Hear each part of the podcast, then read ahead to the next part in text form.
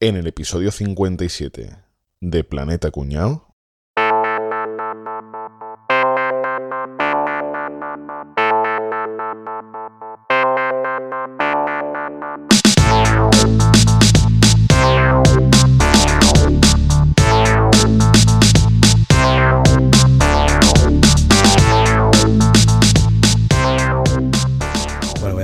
Primera, que esto ya a puntito, esto está ya a puntito de empezar.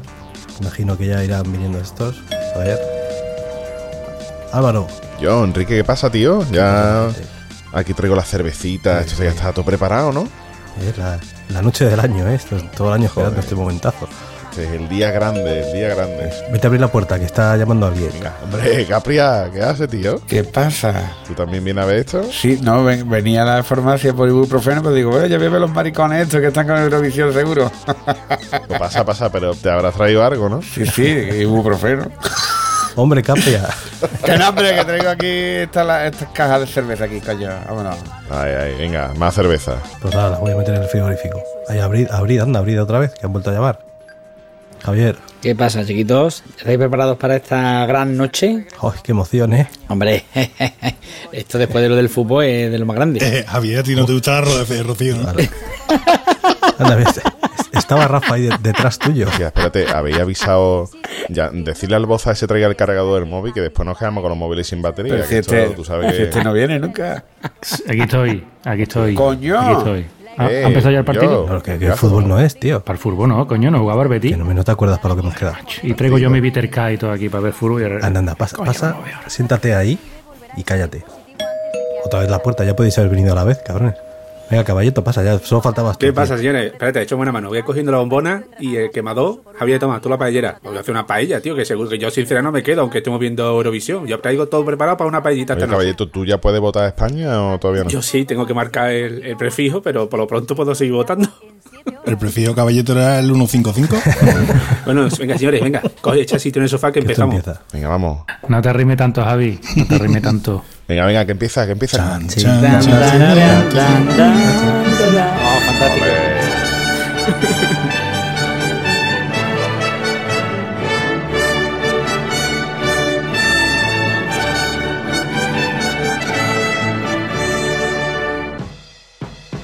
Contacta ahora con Planeta Cuñado. Puedes encontrarnos en nuestra web, planetacunao.com, en Twitter, arroba Planeta Cunao.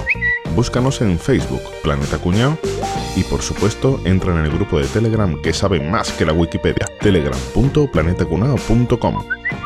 Además, si quieres colaborar con nosotros, compra tus camisetas favoritas en tienda.planetacunao.com o compra en tu Amazon de siempre a través de nuestro enlace de afiliado amazon.planetacunao.com. Bueno, pues hoy creo que es el, el teatrillo más spoiler que hemos hecho nunca, ¿verdad?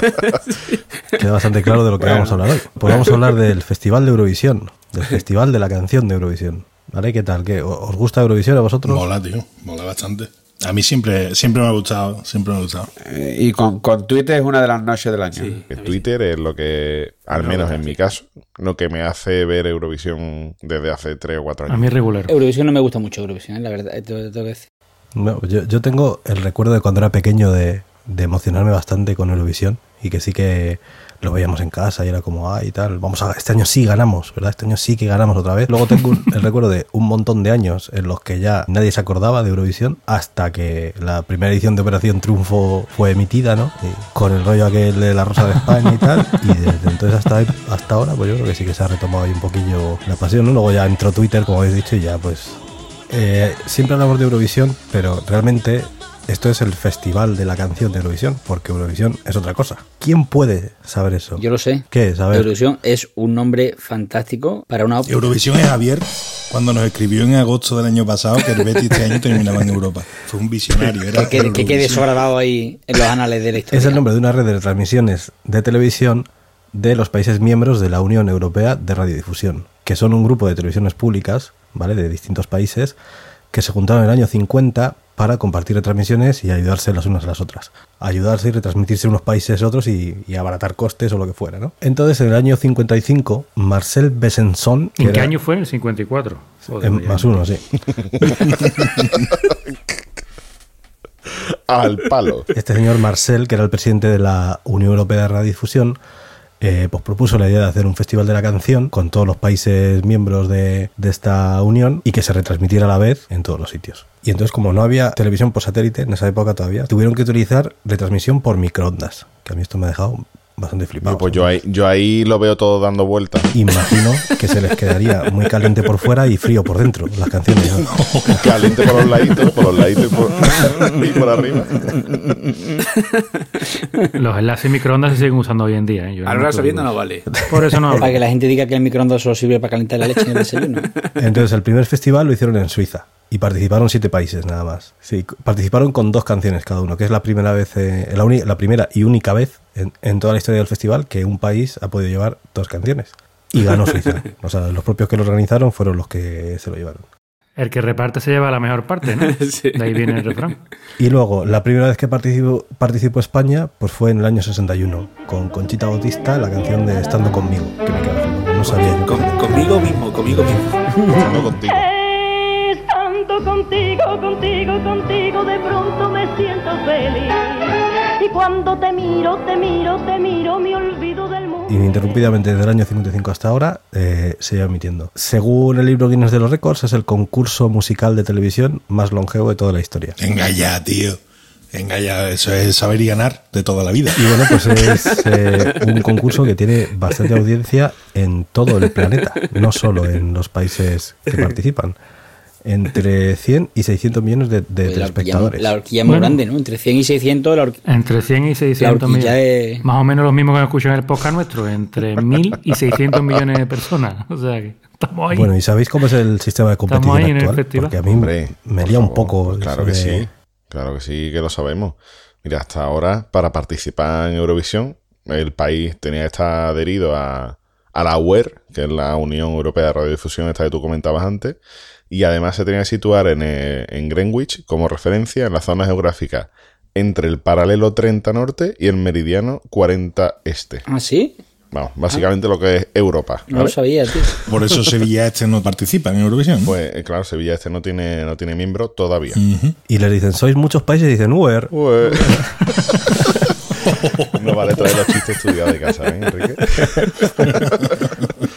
Entonces- soy así, no, no puedo parar de crear. Eh, ¿Qué pasa? Pues que entre eso, ese mm, meridiano y paralelo también se encuentra, por ejemplo, países como Marruecos, que de hecho participó en, el 1980, y Argelia, Egipto, Israel, Jordania, es decir, que no solo es Europa, sino también coge la cuenca mediterránea. Hay otros países, se encuentran fuera de la zona geográfica, pero pertenecen al Consejo de Europa, que es una organización internacional de cooperación entre los Estados europeos, y por pertenecer a ese consejo también se le permitía entrar dentro del concurso. Por lo visto en Australia es uno de los eventos más seguidos al año, lleva emitiéndose de manera continua más de 30 años en el país, entonces en 2015, como 60 aniversario del concurso y tal, para premiar la fidelidad de un país fuera del entorno europeo, pues se permitió la entrada de, de Australia. O sea, esa es la, la curiosidad de por qué Australia, que está en el quinto coño, pues desde entonces sigue participando en el concurso como un miembro más. Y además, en octubre del año pasado, la UER eliminó la restricción geográfica, es decir, realmente desde el año pasado ya cualquier emisora miembro de la UER puede solicitar entrar en el Festival de la Canción de Eurovisión. Y por ejemplo, Estados Unidos, Canadá, China, Nueva Zelanda, Malasia, todos esos países pueden entrar y pedirlo en cualquier momento. La lista Ojalá, de ¿eh? países, o sea, la UER está compuesta por 56 países, que son de Europa, la cuenca mediterránea y de Asia también. Y además 25 países asociados, que por ejemplo está en este caso las televisiones de, de Australia. O sea que como candidato hay muchísimos en todo el planeta. ¿eh? La verdad que no molaría que se metieran muchos más países así, ¿eh? Como un mapa como el del Street Fighter, tío, y moviendo de países ahí. Sería súper guay. Sería ya- Mundo, ¿eh? Visión. En vez de Eurovisión sería Mundo claro, Visión. claro. Ahora sabéis qué, superguay, qué ¿eh? es lo guapo de, por ejemplo, si llegara a ganar este año, ahora que, que se hace pronto, eh, Australia, pues que la UER le dejó claro a Australia en su momento que en caso de ganar, en alguno de los festivales en los que participara, el festival se va a celebrar en, un país europeo en el que Australia diga y la televisión australiana tiene que asumir la mitad de los gastos. Es decir, paga, paga. Que por favor no ganéis Australia porque os va a salir caro, ¿sabes? Aquí os vamos a sacar hasta el Pero esa, último la- cuarto. esa es la leyenda urbana, ¿no? Que, hay, que, que- dicen que, siempre que mandan a alguien de España le dice por favor que no gane. Porque Porque Azerbaiyán se gastó 100 millones de euros en organizar la final de Eurovisión. ¿eh? 100 millones de Qué barbaridad. Construyeron el edificio, lo construyeron solo expresamente para la final. O sea, el pabellón gigantesco que hicieron, se gastaron 100 millones de euros en esa final, tío. Bueno, pues sabéis, desde 2004 se incorporó una semifinal. En 2008 ya se celebran dos semifinales en las que entran todos los países, a excepción del anfitrión y los países que forman el Big Five, que le llaman, que son Reino Unido, Francia, Alemania, Italia y España, que también es uno de los Five. Que como son los países que más aportan, pues eso van directamente a la final. Vamos, que- 350.000 euros, ¿eh? Eh, cuesta. exacto, O sea, cuestión que de lo- pasta. lo que más pasta pone. ¿no? Meritocracia por el Y los demás a las semifinales pasan 10 por semifinal, total 26 eh, países participantes. ¿Y los demás? Ahora mismo, hasta que se abra más el abanico. Y los demás, a huerse. Pero, ¿y, y cuando no había dos semifinales, cuántos países eran? Porque también eran un chorro de países, ¿no? O no, no Todos los que fueran siendo cada, cada año. Empezaron, no sé si el. Claro, el primer, la primera vez fueron 7, ¿no? Que ha contado antes Enrique. Después ha ido sumándose socios. Cuando ya vieron que se le iba de las manos, decidieron acortar con lo de las semifinales. Bueno, pero el tema también es eh, que no todos los países han participado en todos los, los certámenes. Claro, porque hay, hay países que entran y salen, ¿no? Sí, sí, claro. No siempre. Italia, por ejemplo, hasta hace poco. Hay países que directamente se han retirado. Por ejemplo, el caso de, de Mónaco o de Andorra, que directamente es que no pueden asumir. Claro, si no son países. son países de mojón. El caso de Mónaco es una cosa peculiar. Suelen ser televisiones públicas las que participan en estos certámenes. Y la televisión pública de Mónaco pertenece un 80% a la televisión pública francesa. Entonces hay ahí como, digamos, un conflicto de intereses y aparte un gasto que sería un gasto doble para la misma televisión. Y decidieron directamente que, oye, mira, no, Mónaco no participa y fuera. Pues eh, es curioso con lo que le gusta a un gay Eurovisión que Alberto de Mónaco no ponga ahí de, de su parte. Y es Rocío, tío. Otro caso diferente es el de, el de Italia, que siempre se habló de que, de que se habían enfadado. Bueno, Italia se, se retiró varias veces del, del certamen porque decían que en Italia como que había perdido audiencia o interés, ¿no? Básicamente es que a Italia, lo que mandaba Italia a Eurovisión eran, eran todos los tanques. ¿eh? Mandaba Humberto Tossi, Albano y Romina, Franco Battiato, Domenico Moduño, Nicolás Di Bari. O sea, iban siempre con, con el 11 titular. Albano, Albano y Romina, Sí, sí, sí. que le has cambiado el orden por algún motivo en concreto. o- Por es, el que, es que te he visto listo, te he visto listo. Otro hubiera dicho Romina y, y- y- y premio, ¿sabes? Pero- Y eso que le ha puesto el segundo, que después ha seguido diciendo, ¿sabes? Pues Italia estuvo, estuvo de hecho 13 años fuera de Eurovisión, ¿eh? Hasta que ya unos, unos productores musicales deci- decidieron que había que volver y regresaron a, a la competición. Los que no se pierden casi nunca a participar en Eurovisión eh, han sido Alemania, que ha participado todas las ediciones menos la del año 96, que no pasó de ronda. Los países que más han participado también han sido pues Reino Unido, por ejemplo, 61, Francia 60, Bélgica 59, España está con 57. De hecho, que está ahí casi como en el entre los ocho países que más ha participado. Y a mí me ha llamado la atención que Irlanda ha participado 50 veces en el festival y ha conseguido ganar 7. Los únicos países de Europa que no han participado todavía son Liechtenstein, Kosovo y la Ciudad del Vaticano. Vamos, que no son países. La ciudad del Vaticano estaría, gracioso, ¿no? Hay al menos 51 países que han participado al menos en una, en una ocasión. Y de hecho solamente han recibido el no dos países, que han sido el Túnez y el Líbano. Pero claro, con 51 países seguro que hay ya eh, muchos tejemaneje, ¿no? De rollo geográfico, de yo te voto a ti porque es mi país vecino. Los maletines, los Sí, maletines. Bueno. si yo te contara. Cuenta, cuenta. Ah, bueno, venga. pues. Capri, te, te recuerdo que estamos aquí para Es contar. que me, me imagino, si Capri va a hablar de esto, me imagino el Mulacam, Dupont. Don Alfonso, Don. Alfonso. Pues sí, la verdad que, que en los últimos años, sobre todo, eh, desde que somos ya un poquito adultos, porque antes no, yo no lo recuerdo, yo no recuerdo estos mamoneos, ¿no? Pero, pero ahora mismo la verdad que, es que el mamoneo que se traen en- en- entre varios conjuntos de países es tremendo. Bueno, yo lo llevo oyendo toda la vida, ¿eh? Lo de que los del este se votan entre sí, ¿no? es que nos tienen envidia. Claro, claro, pero lo que pasa es que sí, que sí es cierto que en los últimos años, con la segregación de Yugoslavia, lo de Rusia y demás, pues hay muchos más países Eso y sí. los bloques se han polarizado todavía más y han ganado mucha fuerza, ¿vale? De hecho, Se han separado entre ellos, han tenido guerras entre ellos, se han tirado bombas entre ellos, se han matado entre ellos, pero se votan en Eurovisión, se se votan vota, para ganar, vota. cabrón. No claro, claro, claro, claro. Un croata votando a un, yu- a un yugoslavo, ¿sabes? Tiene huevo, ¿eh? De hecho, fijaos bien, desde el, desde el año 2000, digamos, que es cuando se, se mueve todo más, ¿no? Hay un, hay un equilibrio de fuerza bastante grande entre los nórdicos y los países del este, ¿vale? Y después está el, el resto. Normalmente ¿vale? en, los pa- en los países del este suele, se suele uno echar el nórdico por lo harto. Eh, ¿no? Todas las noches. Álvaro se acaba de comer a Enrique. Y a Torre Bruno, a los dos en el mismo plato. De hecho, desde el año 2000 hasta la fecha han ganado seis veces los... ¿Cómo se llaman los del norte, tío? ¿Eslavos? Encabronado. vamos, estaba esperando que dijera escandinavo, pero vamos. da igual. Te da igual porque no son eslavos. ¿Quién coño me manda a mí a decir? Vos ya ganado Eurovisión. 14 años tenemos, señores. Entre todos. Estaba buena, Boza. Te has saboreado, se te ha visto saboreando. ¿eh? El año 2000 hasta la fecha, te digo. Seis veces han ganado los seis veces los países del este y seis veces el resto. O sea, lo- las sobras que nos dejan los demás, ¿vale?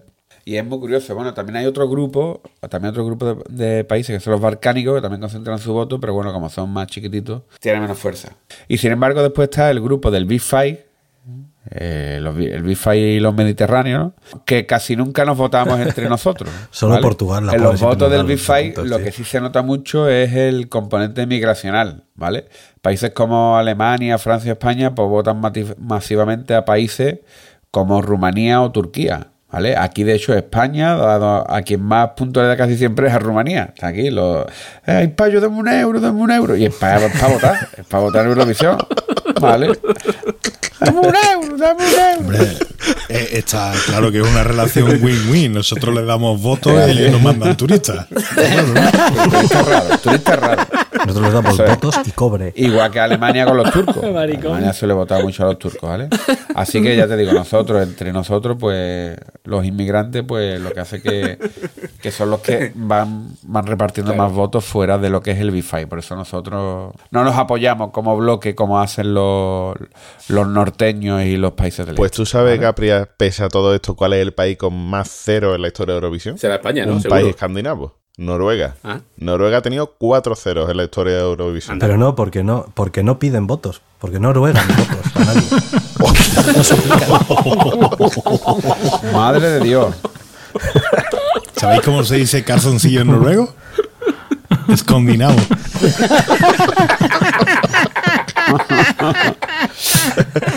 Decía Enrique, tenemos 14 años, no tenemos 12. Va bajando. Pero, pero 12 entre todos, ¿eh? O sea, sumando lo de los 7. No, pues hay 18 países en la historia que han recibido un cero en Eurovisión. El que más hasta 2014 ha sido Noruega, aunque es verdad que en 2015 eh, Austria le empató. Y tenían 4-0 ambos en, en- en toda la historia. Y después, Nosotros después dos en el tres, podio ¿no? está España. España que tiene 3. Y que si no llegase por 5 Eh, votos que nos dieron el año pasado, pues, Verdad, pues estaríamos ¿Quién ahí fue por también. España el año pasado? Que, que no me acuerdo. El, el Manel, Manel. Manel, ese, el que pegó el gallo. El del gallo gordo. Hostia, sí, sí, sí. Aquí, aquí, aquí lo tiene, aquí lo tiene. Escucha, escucha.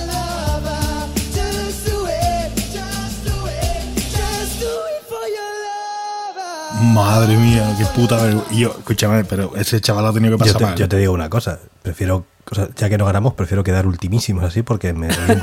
O, o UEFA o descenso. Aquí no Para quedar en media tabla y tal.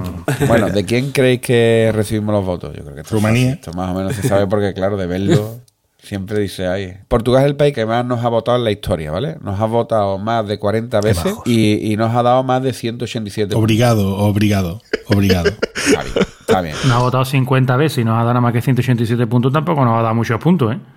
No tiremos cohetes tampoco con Portugal, ¿eh? Portugal ha dado el bacalao dorado y a partir de ahí. Ya, zurraspilla, zurraspá. Y el paté de sardina. Y los albornoces. Porcentualmente, el país que mejor se ha abordado con nosotros siempre ha sido Andorra. Pero todo eso lo digan a Puyol. Desde 2004 do- a 2009, pues nos daba siempre la máxima puntuación, menos en el 2007. ¿Vale? Y lo que O se llevaba, y lo que se llevaba. Geopolítica pura y dura, tío. Andorra está vendiendo cámaras de vídeo a todos los cuñados de España desde los años 60, tío. Es que, es que, lo tienen que de- es que lo tienen que devolver. Y la radio de coche. Y el 3%. Todo esto que estamos hablando de votaciones, actuaciones y tal, tiene que ser bastante chungo de montar, ¿eh? Ojalá tuviéramos aquí un especialista en, en este tipo de cosas, ¿verdad? Pues no, no lo tenemos, no ha venido el cuñado de Boza. Ah, bueno. no lo tenemos, lo voy a contar yo. De- desde el punto de vista de producción visual, puede ser el, el mayor evento televisivo del mundo con mayor, con mayor producción y mayor despliegue de tecnología, ¿vale? Fijarse bien en todos los cambios de cámara, en todos los movimientos y en todo eso, que eso está todo prediseñado y preprogramado. O sea, ahí no hay nada dejado al libre albedrío de un realizador. De hecho, no existe un realizador que físicamente le esté dando los botoncitos en cada momento, sino que está todo automatizado. Los cambios de plano es imposible que lo haga un humano, tío. Es brutal. Eh, Es imposible, exactamente, es imposible que lo haga un humano. Eso está totalmente programado y automatizado. es que es un poco como un vídeo musical, ¿no? Cada actuación. Sí, Casi, sí, porque- sí, sí, sí, sí, Sí, sí, sí, Es como un vídeo musical, pero realizado en, en directo. Mira, os voy a dar un dato para que veáis la envergadura de la producción y de lo que se monta. Envergadura. En Estocolmo, en Estocolmo, Ha dicho vergadura, ha dicho vergadura. en Estocolmo se hizo en el año 2016. Se hizo en el Globe Arena, que Yo es estuve el en Estocolmo, ¿eh? No sé si lo he contado. más Yo grande estuve en Estocolmo. Ustedes sabéis que después de Eurovisión el edificio está 3,5 centímetros más bajo porque se hundió de todo lo que montaron ahí encima. Eso fue el año que fue Rosa de España, la de OT, ¿no? 3,5, no, eso fue en el año 2016 que estuvo la sevillana, ah, ¿no? ah, Estuvo ah. Pastora Soler, ¿pudo ser? Pastora ¿no? Soler, sí. 2016. Pastora Soler. que- No, 2016 no fue Pastora Soler, ¿no? El 12, perdón. Fue Después de todo el trabajo de montaje, el edificio bajó 3,5 centímetros. O sea, imaginaos lo que se monta en el escenario. O sea que Javier sería todavía más bajito allí. Allí, fíjate. ¿Sabéis Banda de cuánto, cabrones. cuánto cable se tira para retransmitir Eurovisión? Allí, ¿eh? Allí en 200 el escenario. kilómetros. Hombre, no sea exagerado. Algo menos, venga, decir. Dos metros. Un poquito menos. Ciento- Si no quiere hacerte. 143. Escucharme, 143 kilómetros. de Coño, cable. pues no me ido tan lejos, hostia. Joder. Bueno, tío, pero te ha ido demasiado arte. 142. 220 técnicos para la retransmisión en directo. 220 personas. Qué bárbaro, tío. Qué El equipamiento que llevan ocupa 172 camiones. Hostia. Fíjate tú, todas las ventas llenas de camiones con lo que no sabe uno dónde para comer, porque están todas las ventas llenas de camiones. ¿Quién distingue la buena, Claro, nadie, quién nadie. distingue la buena de la mala? Eso es imposible. 900 metros cuadrados de pantallas LED de alta resolución. Joder. Una barbaridad.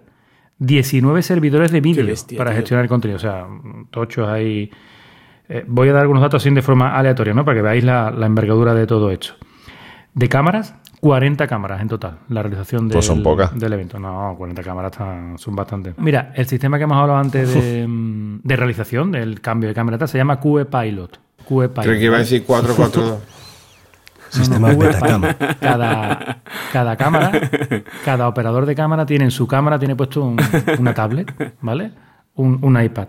En el que hay una línea de tiempo QE donde van viendo qué cámara es la que está en el aire cada momento y cuánto tiempo le queda para que entre su Le cámara. O sea, para tu cámara cada 10 segundos.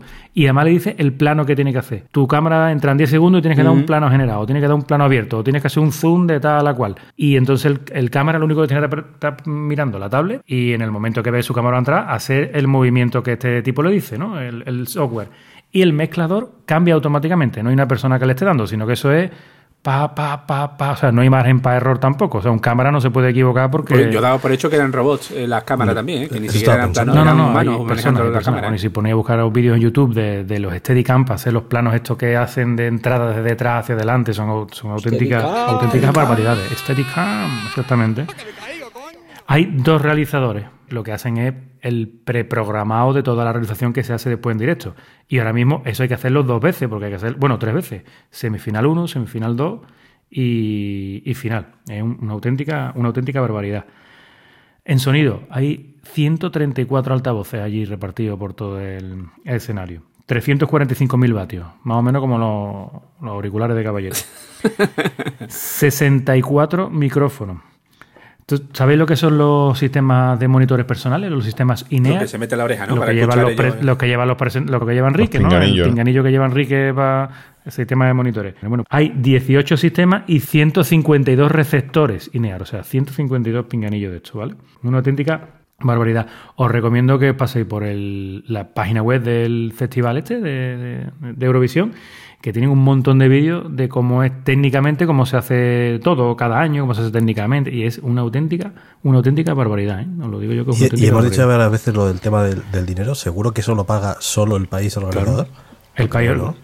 Lo pagan No, entre el, todos, el ¿no? país organizador, imagino que tendrán ya una empresa, porque esto, esto no lo puede montar cualquier empresa. Esto lo- Ah. habrá una empresa que se encargue de todo esto y tú pagas y, y a correr. Lo que sí se encarga cada país Ya. es de la realización de su, de su mm, cantante. O sea, eh, lo que él. Oye, yo quiero estos movimientos de cámara, este traveling, Claro. esta subida, esta bajada, este humo. eh, Este típico juego que se hizo el año pasado también Claro, con un tío que se volvía invisible. Yo, yo lo comentaba antes. Si Australia gana en cualquier momento, la final se organiza en un país europeo y Australia paga la mitad. O sea que sí, No. que lo paga el país. No, no. Lo pagan ante todo. De hecho, el Big Five son los que más aportan, aportan para, para eso. Lo que sí se tiene que encargar es de la organización. O sea, una cosa es que la organización también conlleva mucho, mucho gasto, pero yo imagino que ese dinero saldrá del fondo común. Alerta cuñado, alerta cuñado. A ver, Álvaro y Boza, que os veo un poco despistado. El Festival de Eurovisión tiene un coste aproximado de unos 50 millones de euros. El país anfitrión paga normalmente entre 18 y 30 millones y el resto se paga a medias entre el resto de 40 países que forman la web.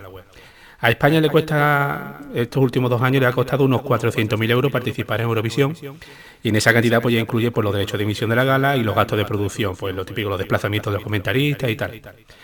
Y una curiosidad, Radio Televisión Española no paga nada al cantante que representa a España en el festival. Van gratis. Y deben estar a disposición de la cadena durante un año más o menos después de la gala para hacer promociones y actos y tal cual. Venga, un saludo.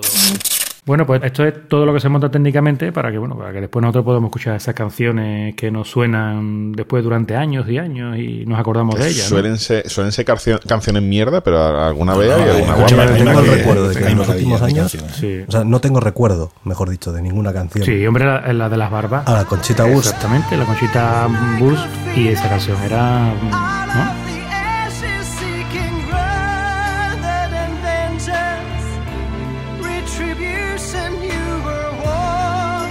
O la de. Ah, no, la otra, la de O sea, fíjate, la de. Conchita Wurst esta sí, sí que me acuerdo de cómo era, pero esa otra que dices no, no, no recuerdo. Porque ¿no? tiene barba, porque tiene barba como tú, ¿no? No, es, es esta, mira.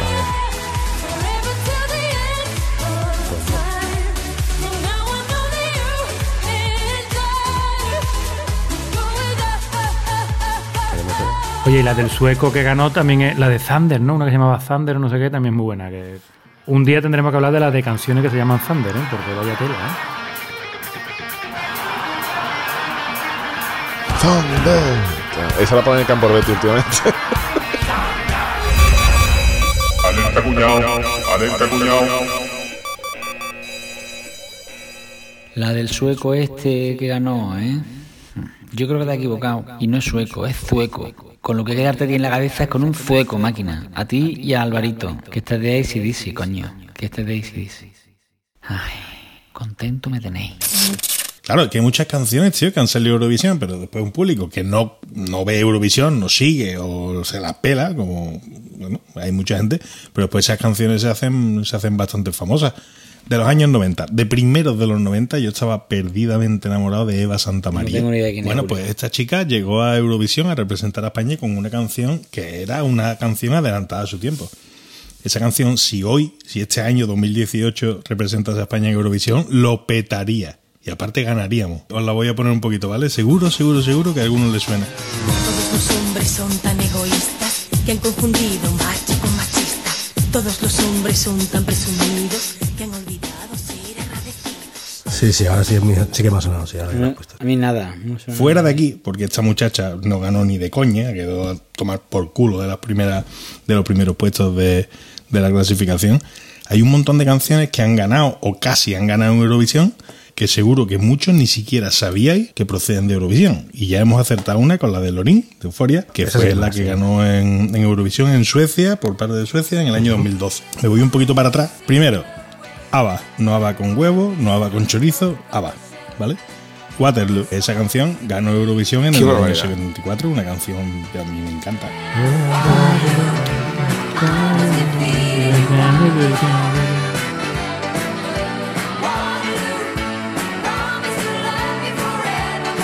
E- es, es la canción eurovisiva por, por antonomasia. Todo el mundo conoce la canción, pero no mucha gente sabe que, que viene de dónde viene, ¿no? Que, que viene de ganar en, en el, el certamen de Eurovisión del 74. Hay otra que esta me ha sorprendido a mí, porque eh, no tenía ni puta idea de que, de que esta canción había participado en Eurovisión, que es de Domenico Mm, Modugno, Domenico. Volare, Oh. nel blu, di pinto di blu, y quedó tercera. Esta ni siquiera ganó, quedó tercera. Por Dios. Y, y la verdad es que, bueno, pues lo petó un poco, ¿no? Y, y esta es una canción que ha llegado hasta hoy que todo el mundo, que todo el mundo se sabe. Pero yo no tenía ni idea de que era de Eurovisión, la verdad. Yo no sabía que era de Eurovisión. volare.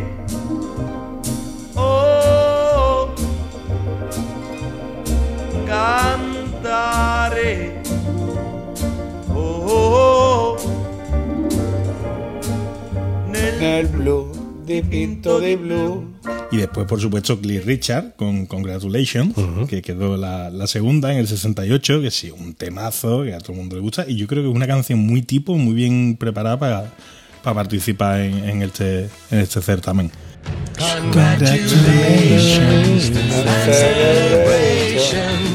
when I tell everyone that you're in love with me. Congratulations. En aquella época era, era muy frecuente que después hacían versiones en español de los éxitos de Eurovisión. ¿eh? Maravilloso tema. Después, en, en el año, ya en el 73, eh, hablamos de mocedad con Eres tú, ¿vale? ¿Sabéis cuál es? Os la pongo. Ya la he puesto boza. La he puesto boza. No hace falta que la ponga aquí, Rafa.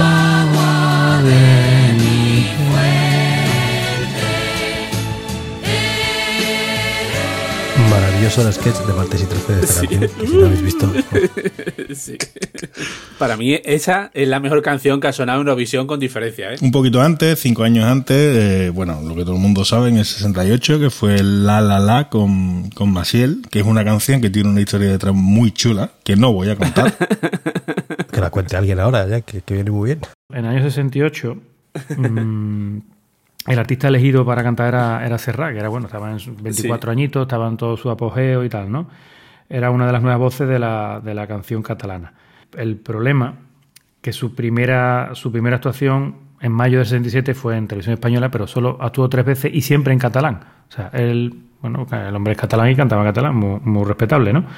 Pero entonces Televisión Española lo, lo eligió. Entonces le preguntaron, le preguntaron a él en una entrevista y dijo que bueno, que, que si cantaría en catalán o en español, dijo, hombre, las bases del concurso me piden que cante en el idioma nativo del país que represento, con lo que no cabe cantar en catalán, can- cantaré en español, ¿no? Si soy el, si soy el elegido.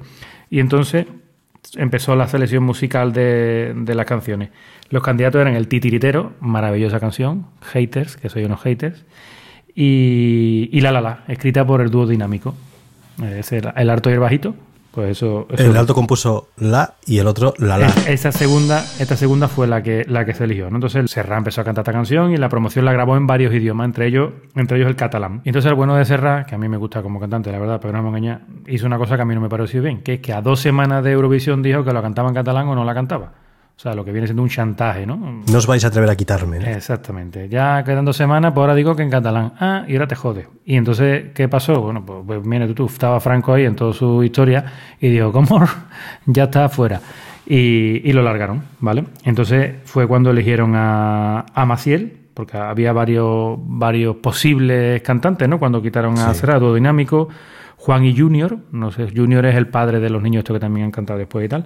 Karina o Maciel. Hombre, y, y Juan es Juan Pardo, Juan y Juan Junior Pardo, exactamente. Juan Pardo Juan y... Pardo y, y Junior. Es el sí. Eligieron a Maciel, la canción se la preparó en dos semanas. Hombre, para aprenderse La La La La La La tampoco tiene mucho mérito prepararse la canción. Y fue la primera victoria de España en Eurovisión. Es una tristeza muy grande el que no haya ido Serrat. Me, me apena muchísimo porque podría haber ido Serrat y haber acabado con su puta carrera musical desde que tenía 24 años. O sea, haber caído en la, en la- en la ruina musical. No hubiera ya estado dando el coñazo 40 años como lleva el tío.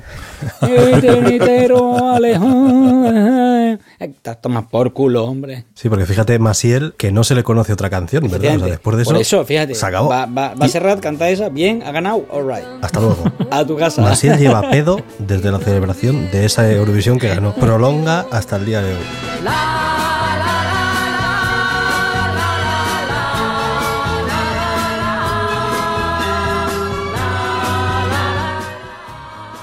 Es una lista personal, es una selección propia y no hay mucho más que a mí me guste, ¿eh? pero ya te digo, si tengo que elegir una canción de todo lo que conozco de Eurovisión, me quedo con 2012, Suecia, Lorin, Euforia. Me parece un temazo de putísimo. Te has dejado la de la de Say Justice for me. say, ¿no? Sí, sí. No, pero es que esa es, es, si no es la primera, es la segunda que ha vendido más, más en toda la historia de Eurovisión. O te ha dejado una muy importante. Bailar pegado. Hombre, por favor.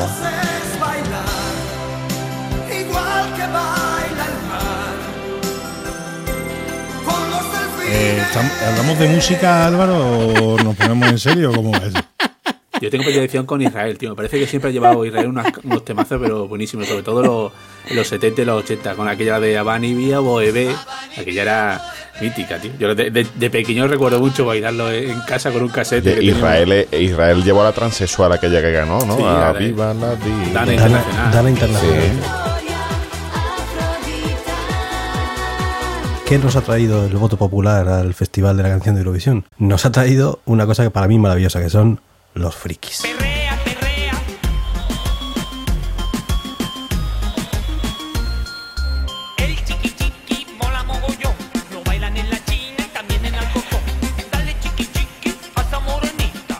¿Qué, qué problema hay si dejas a que, a que el mm, público mayoritario en la era de Internet vote a, a gente? Pues que te la pueden colar. Termina Rajoy de presidente del gobierno.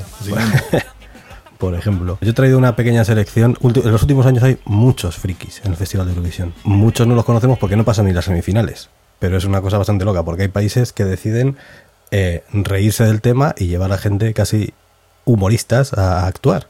Pero para mí el, el que empezó todo esto es un señor que se llama Alf Poyer. Oh, sí. No, cuidado. Sí, acuerdo Poyer, sí, sí. perfectamente. No, de Poyers, de los Poyers Austria de toda la vida. de que tuvo el de año toda la vida. 2003.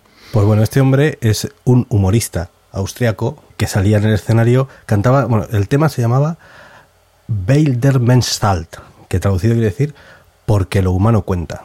Y es la letra es una auténtica locura. Habla de, de animales, de que el hombre es el centro de todas las cosas, de no sé qué, una cosa súper rara, una cosa como filosófica. Hombre, ya, llamándose Alf Poyer no va a hablar de otra cosa que no sean animales.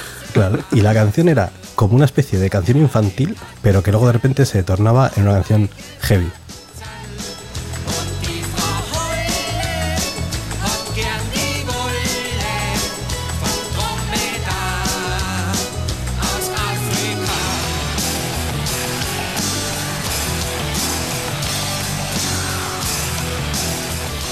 Alf Poyer contigo empezó todo, ¿no? Luego para mí vino lo que para mí ha sido el top de gente española que ha ido, que fue Rodolfo mí Chiquilicuatre. Fue, hombre.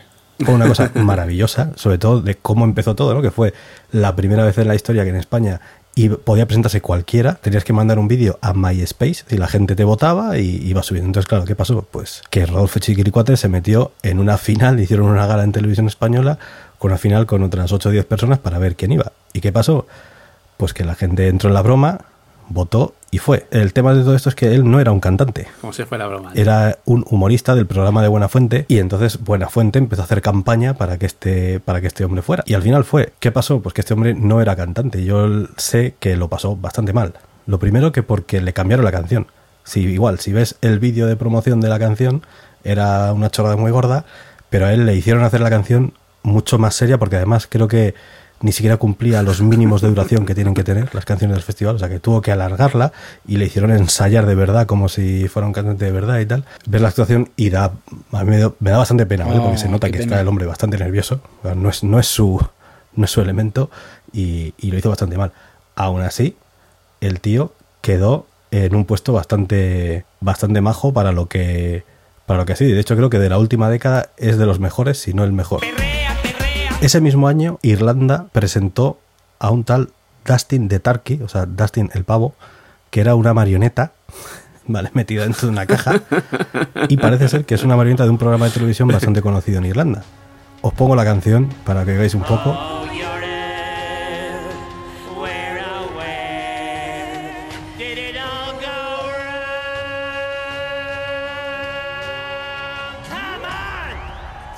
Como po- po- podéis escuchar esta locura de canción que presentaron, que es que, es que es lamentable, pues no pasó ni de las semifinales, o sea que de esta nos libramos, ¿vale? Y luego ya paso pues a la que para mí además es una de las canciones favoritas de, Eurovisión de todos los tiempos, que son Lordi. Os acordaréis.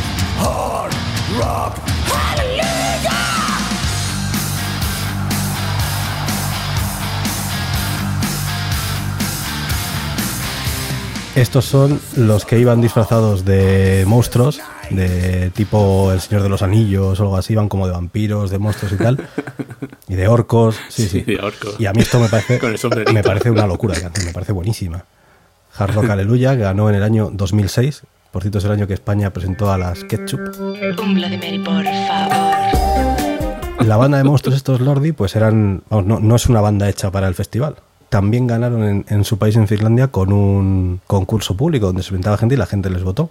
Y resulta que la, la propia televisión pública de Finlandia no les quería llevar.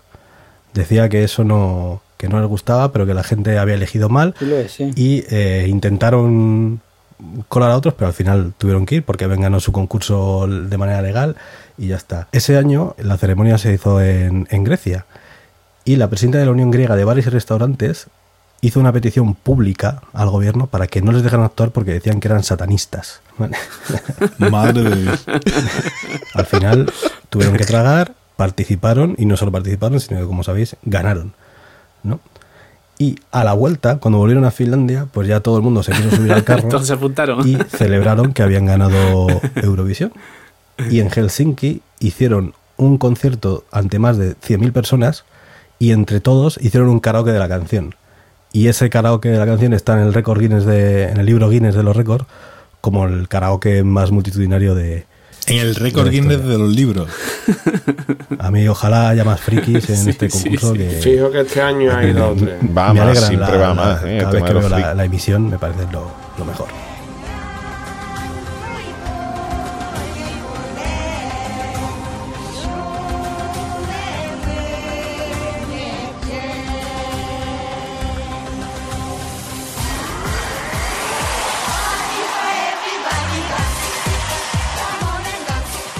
Y bueno, pues eh, España, ¿eh?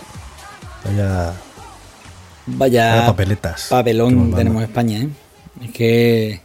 Claro, que la última todavía no se nos olvida, ¿eh? El gallo. Bueno, España, España Eurovisión, sabéis que tiene mucha tradición, coño, que llevamos 57, 57 años sin, sin parar, ¿eh? que ya lo habéis comentado antes. Voy a ir de atrás, de atrás para adelante, porque así luego no se me olvidan cosas.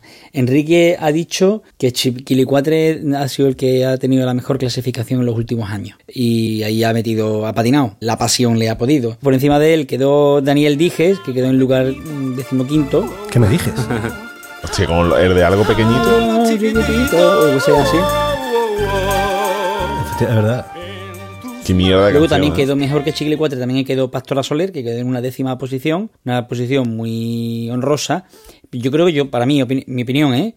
es que Pastora Soler es la artista que tiene menos suerte de, de todos los que han ido a, a representar a España en Eurovisión, tío, porque coño, pasas el proceso, te eligen para, para representar Eurovisión, que te van a pagar el viaje, la dieta, tal, tal, tal, tal, y te toca ir a hacer Yavan, tío. Manda ¿A- a cojones, dónde? tío. Llevan- ¿A dónde hacer- hacer eso? Hacer llavero, que te llavero. toca un país bonito, tipo te toque un Finlandia, que te toque un Noruega, que te toque un algo, tío. Pero ahí al país de mierda que, que le llevaron a la muchacha, mala suerte. Si no supe amarte, amor,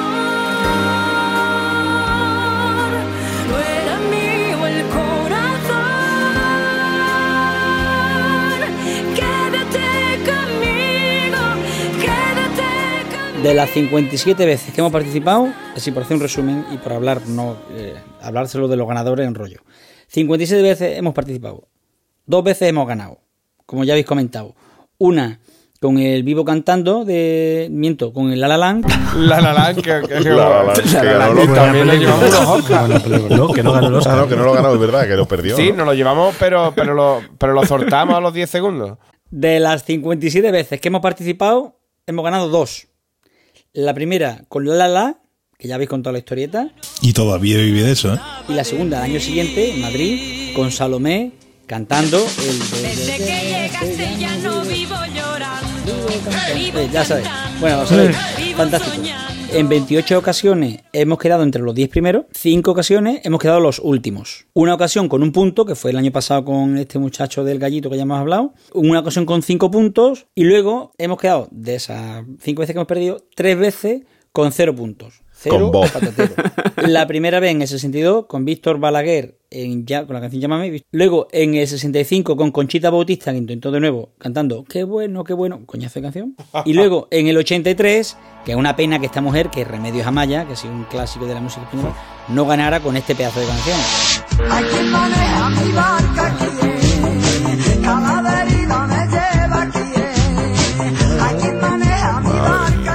Ahí cantando descalza la tía, ¿eh? Con el tecno, el tecno gitano, ¿sabes? Porque la musiquita de fondo era para darle dos En lo tiros. que llevamos de siglo, en el siglo XXI, el mejor resultado que hemos conseguido en España ha sido la sexta posición que se consiguió en el 2001 con esta canción. Escuchad.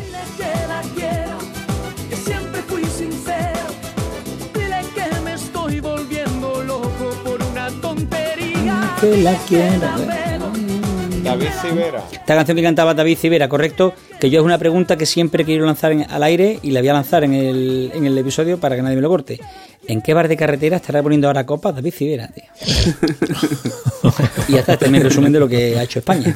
Capri, te, te- te tiene que haber costado elegir tweets esta vez, porque claro, tweets de Eurovisión tiene que haber muchísima. Ese es el problema. Y además es muy localizado dentro de lo que es la, la final. La gala, claro. Claro. Y entonces, claro, para sacarlo o con imágenes o relativos a una actuación, con lo cual es una putada. ¿no? Pero bueno, algo hemos sacado.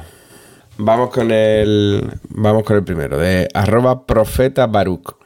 Dice Eurovisión, la Super Bowl de Twitter. Tema que, que es así, ¿eh? Ha sido flojo. Profeta Baruch le gusta mucho Eurovisión. Yo no sé si a casa de Rocío. Pero le gusta mucho Eurovisión y tra- traemos varios tweets de él, ¿vale? Otro dice. Y Manuel Navarro se lleva el juego de mesa de Eurovisión. Sí, qué malo, ¿no? Malo es Manuel Navarro, coño. También, también. Vamos a ver el siguiente también de, de arroba profeta Baruch. Dice. Dice. Dinamarca. Dice Adidas.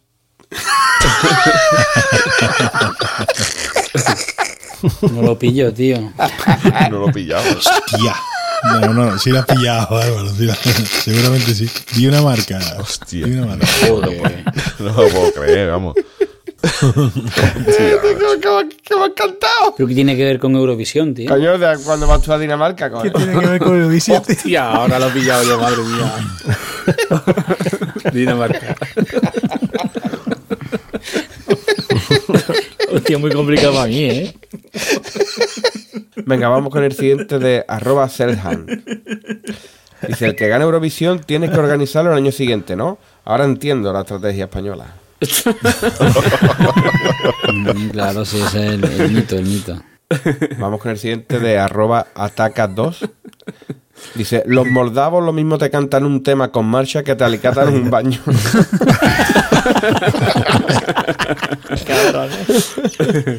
Venga, vamos con otro de arroba ataca2. Dice, los italianos nos han dado 12 puntos en Eurovisión. Y este verano tu novia se lo va a agradecer a todos en salón. Qué jorudo. Ah, Este, este es por, por, la- por una votación que hicimos en el 2016, que le dimos los 12 puntos a Armenia. Una canción bastante mala, pero estaba espectacular. El tuit de arroba chuminas. Dice los, dice, los 12 puntos de España a la que está más buena, de Armenia. No me sentía tan orgulloso de mi país desde el gol de Iniesta. Vamos con el siguiente de arroba mejor chef. España va a acabar con menos puntos que Ortega Cano en su carnet de conducir.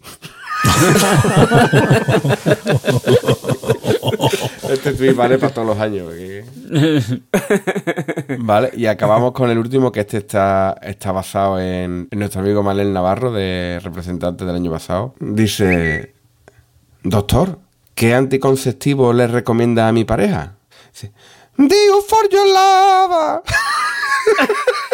Dio for your love. Dio for your- ¿Hace cuántos años está haciendo?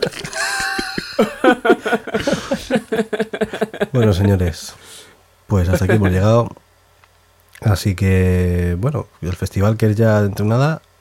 Ya, ¿Quién creéis que ya, va a ganar? Ya, vamos. A ver, Que va a empezar ya. ya, ya, ya. Álvaro, ¿Que quién va a ganar? ¿quién va a ganar? Pues Israel, lo que dice las casas de apuestas. Va sobre seguro, ¿no? Yo voy a lo seguro porque no escucho a ninguna, o sea que, que tengo que decir lo que, lo que yo veo ahí. Eso es como decir, ¿y la Champions que la va a ganar? Pues en Madrid. Con la pistola y la navaja en el, en el pantalón, en el bolsillo de la, Claro. del Meiba, ¿no? Venga, caballeto. Pues yo creo que va a ganar Francia. Gracias. Rafa. Yo, yo, yo tengo que reconocer una cosa, que es que a mí la Eurovisión esta no me gusta, yo soy más de la OTI. Pero que es que. rancio eres, rancio. ¿De los ascensores? Sí, sí, sí. ese- ese. Decían los payasos. Algo de. No, no, yo creo que este año ganamos, ¿eh? Este año España que ni tú. Ni tú. Javier. Yo este año Guayamini Duopua. No, yo voy este año con Grecia, Guayamini. pero mm, yo creo, el corazón me tira a Grecia, pero siendo realista yo creo que va a ganar Israel. Creo que va a ganar Neta Parciali. Tiene muy buena canción. ¿Pero es neta o bruta? Venga, boza. Yo, si, si el Betty no juega, España. Tú hago la selección. Eso es así. Para que vamos a dar más vueltas. ¿Y Capria? Pues yo apuesto por un país nórdico. La que esté más buena de todas, ¿no? Yo la que esté más buena de todas. Eh, Rey qué Martí. sé, Noruega. mismo. Rey Martín. Pues yo no tengo ni idea. Eh, un momento, un momento, un momento. Me parece increíble que vayamos a terminar de grabar un episodio y no hayamos mencionado al español que más hace por nosotros durante la gala, Andrés Averasturi. ¿Qué dice Verasturi? ¿Qué Verasturi? Verasturi, all right. Será Uribarri. Uribarri. ya, ya lo sé, ya lo sé. Era, la- era por hacer la gracia. Pero es que, a ver, pero es que Uribarri hace ya hace 6 o ¿Qué? 7 años que, que entregó la cuchara, ¿eh? Coño, razón de más, razón de más. Que lo quitaron, lo quitaron del medio, ¿no? No, no, no, se quitó eso. Se quitó, se echó un montón de tierra encima. Ah, que se ha muerto ese hombre. Hostia, pues pensaba que no, tío. Se quitó el Sí, pobre, se retiró en 2011 y al 2012 murió. O sea que no. Lo que tal. Tío, ¿verdad? Cuando se... Este disgusto te lo has llevado tú, ¿no, Rafa? No, no, yo lo sabía. Y el sustituto había sido Íñigo durante todos esos años y este año Íñigo también se ha retirado. Y la ha sustituido Tony Aguilar. El de Bracito. Hostia, Tony Aguilar dando Eurovisión, tío, madre de Dios. Tony Aguilar, tío. Lle- Llevará todavía la gorra, tío. Ojo a la maldición de Eurovisión, ¿eh? porque José Luis Uribarri dejó de retransmitir el certamen en el 2011 y murió en el 2012. José María Íñigo, que fue su sucesor, dejó de retransmitir en el 2017 y ha muerto en el 2018. Ojo, Tony Aguilar, que está a tiempo, ¿eh? Bueno, pues yo no tengo ni idea de quién va a ganar, así que espero que gane el más friki que vaya. Aunque sea un- una vieja marioneta o yo que sé, cualquier cosa, lo que no sé. Ya veré la gala. Yo solo me, me gusta sorprenderme, veo la gala y ya está. Así que bueno, recordad nuestro Twitter, Planeta Cunao, nuestra web, planetacunao.com, nuestro grupo de Telegram, telegram.planetacunao.com, que por cierto ya somos 300 y pico. Y si queréis ayudarnos económicamente, pues tenéis dos opciones, tienda.planetacunao.com o amazon.planetacunao.com. En el primer sitio, camisetas, camisetas maravillosas, estupendas. En el segundo sitio es vuestra Amazon de siempre, que si compráis a través de ese enlace, pues nos dan alguna propinilla. Pero a vosotros no os cobran nada más.